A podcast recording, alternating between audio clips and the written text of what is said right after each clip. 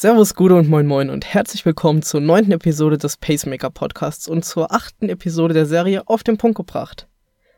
Mein Name ist Max von shuru.de und ich freue mich, dass du wieder dabei bist. Heute reden wir über die Tage und Wochen vor deinem ersten Wettkampf, was du achten musst und wie du dich am besten regenerierst mit dem Tapering.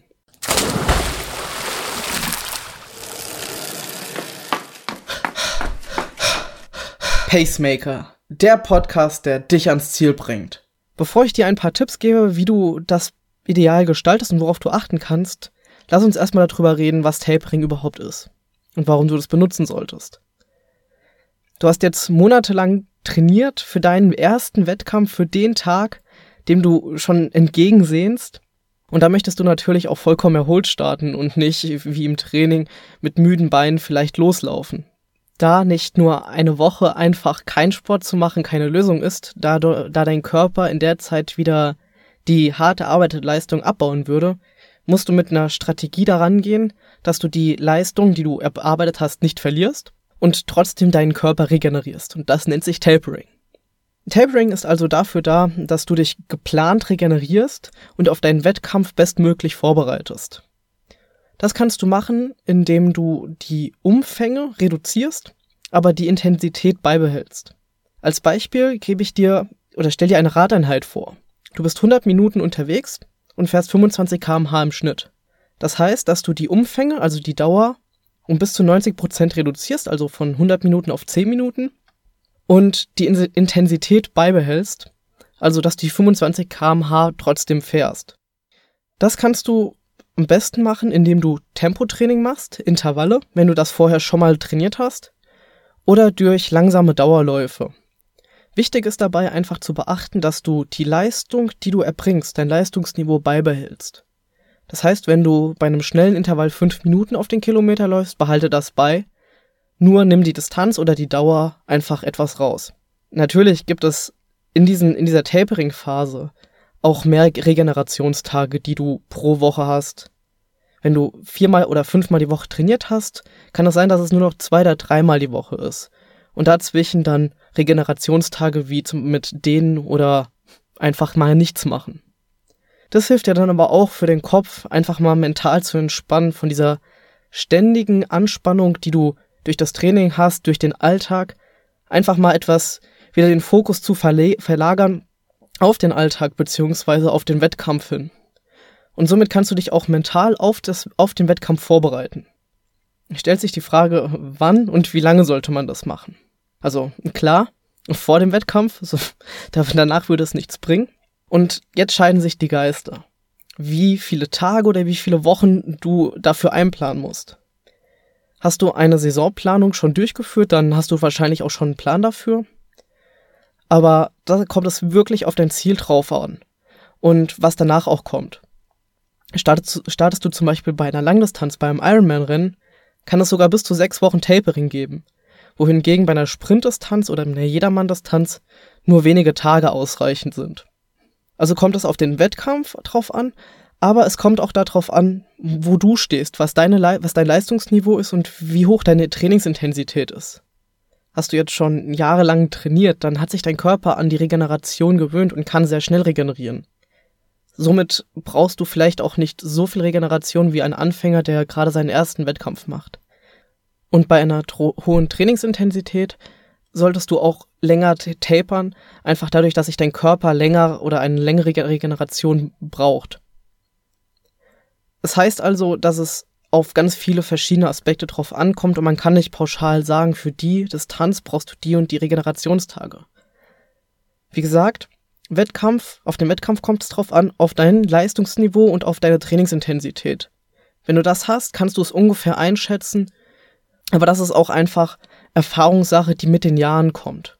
Lieber ruhig ein, zwei Tage länger machen, anstatt ein, zwei Tage zu kurz und dann müde und erschöpft am Start zu stehen. Kommen wir noch zu ein paar Tipps, die ich die Jahre lang oder die ich die Jahre gesammelt habe über. Zum einen, ernähre dich ausgewogen und guck darauf, dass du deinen Energiespeicher füllst. Also das heißt, dass es in Richtung einer kohlenhydratreichen Ernährung geht bis hin zu guten Fetten. Denn wenn du dich einfach jetzt schlecht ernährst, wirst du an viel oder wirst du viel Gewicht zunehmen, was dir im Wettkampf schadet. Genauso wirst du deine, deine Energiespeicher nicht optimal auffüllen können und somit wirst du irgendwann an Hungerast leiden. Als zweiten Punkt musste ich selbst schon erfahren, probier keine neue Ausrüstung aus. Nimm die Ausrüstung, die du die Monate vorher im, Wett im Training gehabt hast, sei es Laufschuhe, sei es das Fahrrad, sei es irgendwelche Schwimmutensilien oder auch den Neo. Es gibt an verschiedenen Triathlon-Expos die Möglichkeit, dass du dir für den Wettkampf einen Neoprenanzug ausleihst. Lass es. Es bringt dir überhaupt nichts, jetzt einen super teuren Neo anzuziehen, mit dem du noch nie vorher geschwommen bist und keine Ahnung hast, wie der sich verhält. Und vielleicht ist der auch überhaupt gar nicht passend zu dir. Das solltest du dir auf jeden Fall im Vorhinein aussuchen und damit auch trainieren. Da würde ich dir auch nochmal die letzte Episode, die Episode Nummer 8 des Pacemaker Podcasts empfehlen. Da reden wir etwas ausführlicher darüber. Genauso solltest du dich auf deinen Wettkampf vorbereiten. Dadurch, dass wir, dadurch, dass du mehr Regenerationszeit hast und somit Tage hast, wo du mehr Freizeit hast, kannst du dich intensiv mit dem Wettkampf auseinandersetzen. Schau dir die Strecken an, schau dir die Wettkampforganisation an, wann du wo sein musst und überprüfe genauso dein Material. Guck, dass die Bremsen am Fahrrad funktionieren und dass die Schaltung einwandfrei funktioniert. Genauso, dass die Laufschuhe gut sind und prüfe es einfach nochmal vorher in kurzen Trainingseinheiten. Und als dritten Punkt zur Vorbereitung überleg dir Notfallstrategien. Was machst du bei einem Platten? Hast du schon mal Plattenwechseln geübt? Wenn ja, dann weißt du ungefähr, wie es funktioniert und dann kannst du das auch im Notfall machen. Was machst du bei Regen, sollte es regnen? Guck dir den Wetterbericht vorher die Tage an und auch danach. Denn jeder kennt es, die Wettervorhersage ist nicht 100% genau. Und mir ist es auch passiert, dass ich am Wettkampftag im, am See stand und selbst nicht wusste, starte ich jetzt oder starte ich nicht, weil es erst gewittert hat und dann wurde es ein Duathlon, also setz dich damit vorher auseinander. Genau der gleiche Punkt ist mit einem Neoprenverbot. Bist du im See geschwommen mit einem Neo und weißt, was da passiert?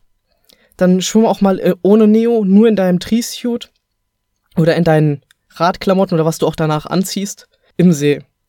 Denn somit findest du heraus, wie sich das anders verhält, weil es ist ein anderes Gefühl. Und es kann immer passieren, dass der See plötzlich zu warm wird und die sagen, nö, darfst nicht mit dem Neo starten. Der vierte Tipp von mir ist, keine Panik bekommen. Das ist leichter gesagt als getan, weil du jetzt die ganzen Trainingseinheiten runterfährst, du denkst dir, hm, habe ich jetzt genug trainiert, schaffe ich das überhaupt? Ja, du schaffst es. Du hast genug trainiert, du hast die letzten Monate genug trainiert, du kannst jetzt eh nichts mehr nachholen, alles, was du jetzt machen würdest, würde dir eher schaden als etwas bringen. Deswegen versuch entspannt zu bleiben und keine Panik zu bekommen. Und damit kommen wir auch schon zum Tipp Nummer 5. Hab Vertrauen in dich und in dein Training und in die vergangenen Monate. Denn du wirst das schaffen, da bin ich mir sicher. Keine Panik bekommen, ruhig bleiben, halte dich an deinem Plan, mach den Kopf frei und versuch dich auch einfach mal abzulenken, wenn es zu schlimm wird. Geh raus, guck dir die Strecke an oder mach auch mal was ganz anderes, was überhaupt nichts mit dem Sport zu tun hat. Und dann wird der Wettkampf auch laufen, so wie du willst. Da bin ich mir sicher. Und wenn du dann an der Startlinie stehst, dann denk an all die Momente, die du geschafft hast. Was positiv lief und dass du es schaffen wirst, dass du ins Ziel kommen wirst. Daran glaube ich. Ich glaube an dich und ich drücke dir auch alle Daumen, die ich habe. Wenn du noch irgendwie Motivation brauchst oder eine Frage hast, schreib mir gerne. max.shuru.de Ja, ansonsten kann ich mich nur verabschieden. Ich bin der Max von shuru.de. Auf shuro.de slash 009 findest du nochmal das Transkript, nochmal ein paar weitere Links, auch nochmal eine Packliste aus der letzten Episode. Wenn es dir gefallen hat, dann like uns auf Facebook oder auf Instagram, folg uns da, dafür kriegst du auch nochmal so ein paar andere Einblicke von uns hinter den Kulissen von shuro.de und bewerte uns auf iTunes. Überall findest du uns unter shuro.de. Und dann bis zum nächsten Mal. Ciao!